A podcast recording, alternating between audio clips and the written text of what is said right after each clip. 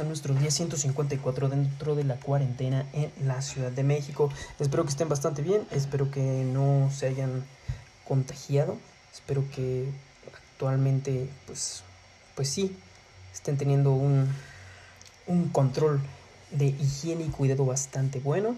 Eh, y pues eh, el día de hoy les traemos tres noticias como todos los días.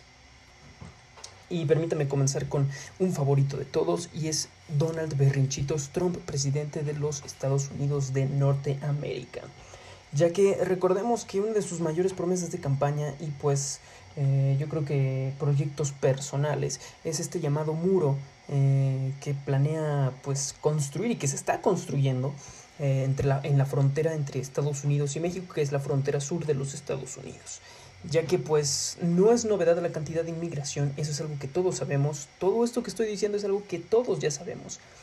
Y pues también no es novedad que Donald Trump, como el maldito xenófobo que es, pues mm, no le guste el hecho de que varios inmigrantes mexicanos estén pasando de manera ilegal a su país, eh, aunque él también es un inmigrante, pero ok. Entonces, recordemos que también cuando anunció su grandísima magna obra, eh, pues él estaba mencionando que nosotros lo íbamos a pagar. Esto obviamente levantó mucho revuelo porque es como, ¿por qué los mexicanos tendrían que pagar una construcción que nos va a perjudicar?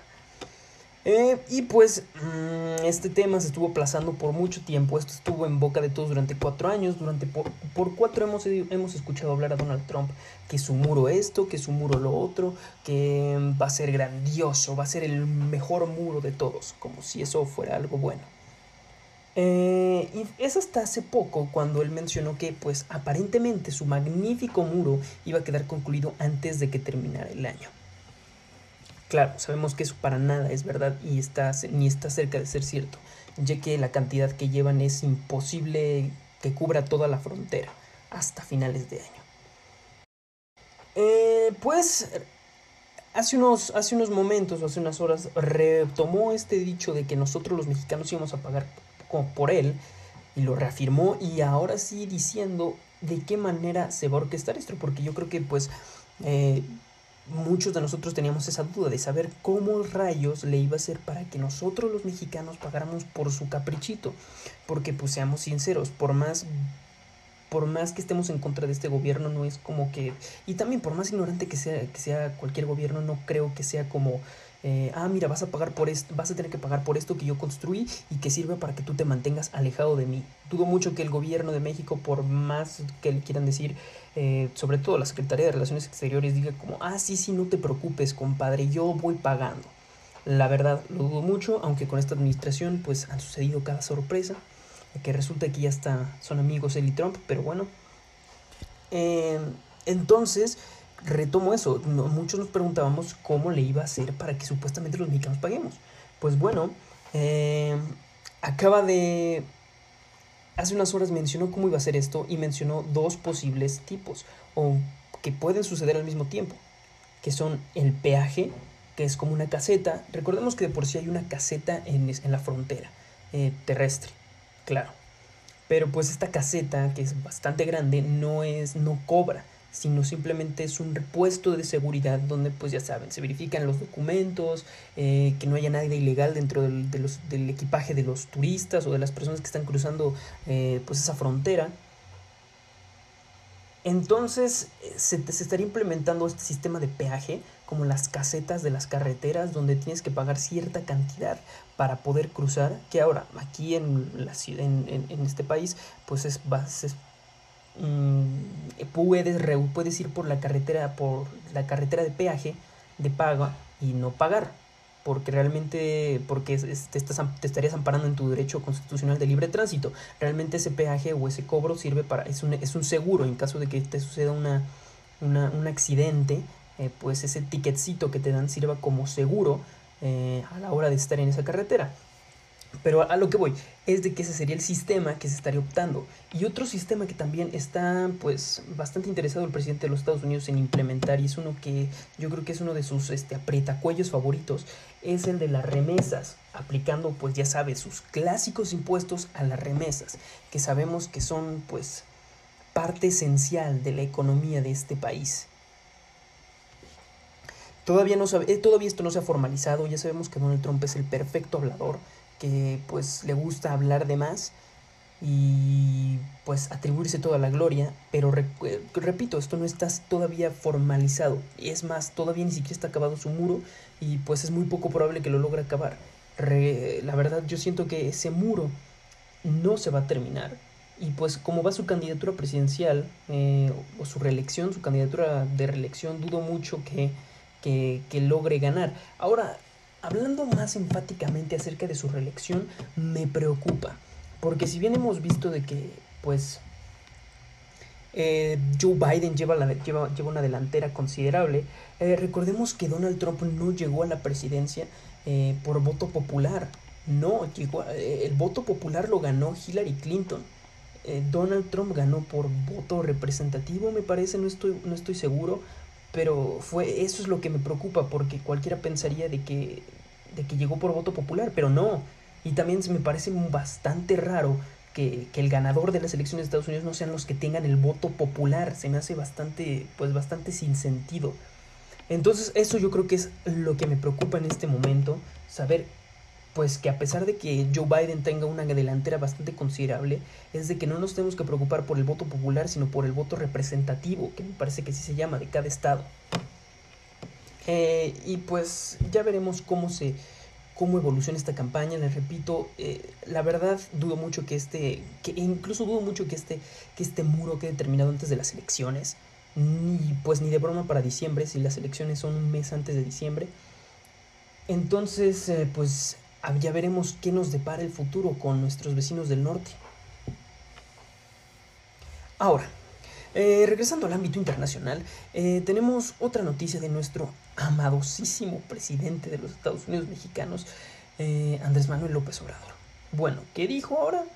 Pues se disculpó, fue una especie de disculpa la que dio ante, pues, el país de España en una comparación ya que mencionó que si se compara a México con, España, ofrece una disculpa al pueblo español y al gobierno y a su gobierno debido a pues las crisis sanitarias, debido a que las crisis sanitarias y la económica les ha ido mejores mejor a nosotros. Cito para que quede más claro. Si se compara a México, vamos a decir con España, y ofrezco disculpas al pueblo español y al gobierno español, y ofrezco disculpas al pueblo español y al gobierno español, en las dos crisis, la sanitaria y la económica, nos ha ido mejor a nosotros.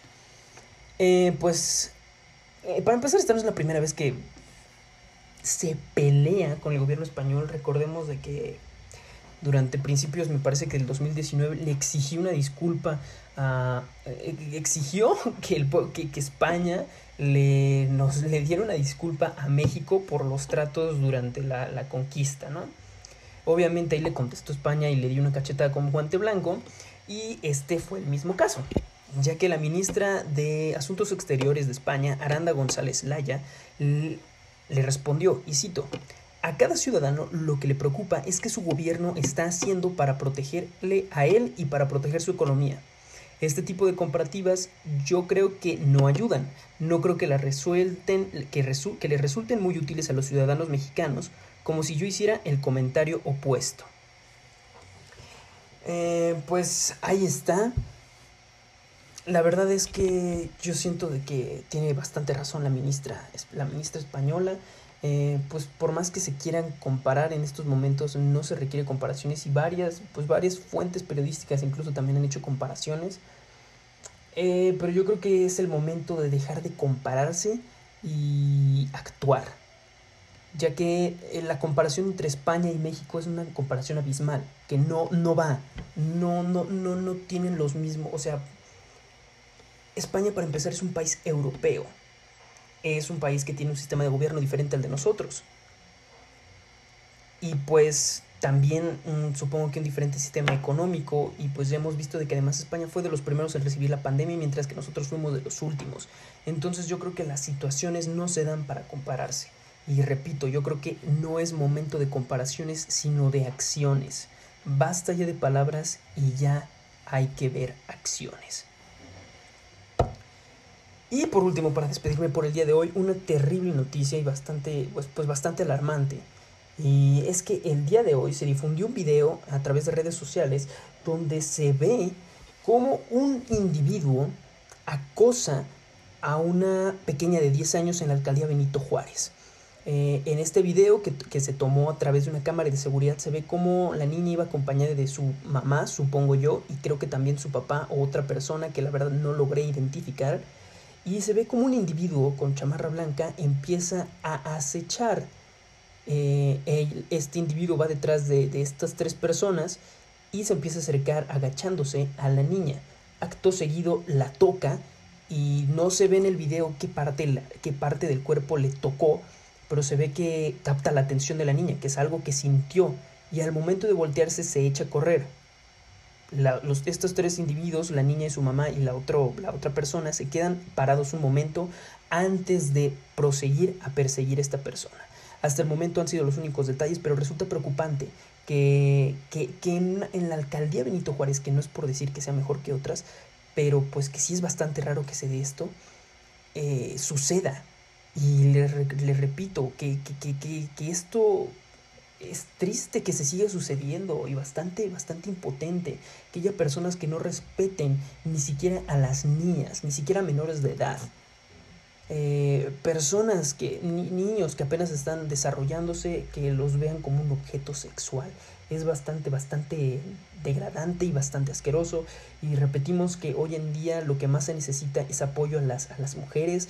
Eh, y, y, y, no dejar de ponerles atención, no dejar de, de, de apoyarlas, de, de, darles atención, o bueno, de darles la atención que se merece, darles ese, ese, ese micrófono para que ya al fin se termine todo este abuso de parte pues, de, de, de, las personas y de varios hombres que pues solamente ven a las mujeres como un objeto cuando no es así. Y para que sujetos como el individuo de este video pues paguen las consecuencias y no se cometan errores como los que sucedieron en Jalisco donde se liberó a un adulto, a un hombre que abusó sexualmente de, de una niña y salió libre porque pues no por cual por un argumento tonto. Yo con esto me despido chicos y pues eh, les dije que tenía un aviso parroquial el domingo y pues bueno, voy a aprovechar estos momentitos para hacerlo. Y es que por las siguientes dos semanas, ya vieron que comenzamos desde hoy, eh, no va a haber entrevista el lunes. Tampoco el siguiente lunes va a haber entrevista ya que pues quedan un poco apretados mis tiempos y pues también los de los invitados. Entonces, eh, estas dos semanas no va a haber, no va a haber, eh, bueno, no hubo entrevista los lunes. Eh, si acaso, ya veré hasta dentro de dos semanas a ver si siguen o si no de plano, yo creo que cambiaremos el día de las entrevistas de los lunes para otro día. Yo con esto me despido chicos y recuerden, no salgan de casa. Bye bye.